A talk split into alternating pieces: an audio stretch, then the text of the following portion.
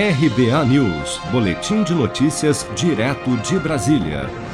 A Caixa deposita nesta sexta-feira novas parcelas do auxílio emergencial para nascidos em novembro, referente ao ciclo 5 do calendário de pagamentos.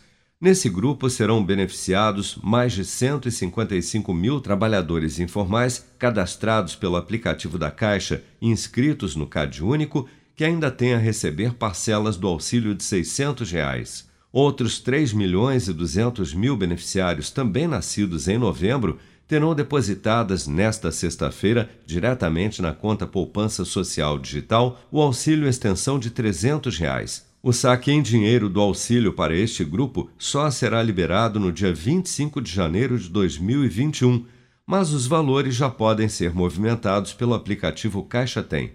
Outros 1 milhão e 600 mil beneficiários do Bolsa Família com NIS Final 2 também recebem nesta sexta-feira a última parcela do auxílio extensão de 300 reais.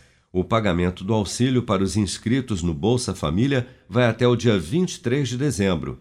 Com o novo valor do auxílio emergencial extensão fixado em 300 reais, alguns beneficiários do Bolsa Família passaram a receber, em situações em que foi mais vantajoso para a família, o benefício original do programa e não mais o auxílio emergencial extensão, como explica a vice-presidente de governo da Caixa, Tatiana Tomé. Houve uma redução de 19 para 16 milhões de pessoas no Bolsa, mas essa redução não é que elas não estejam recebendo o benefício, né?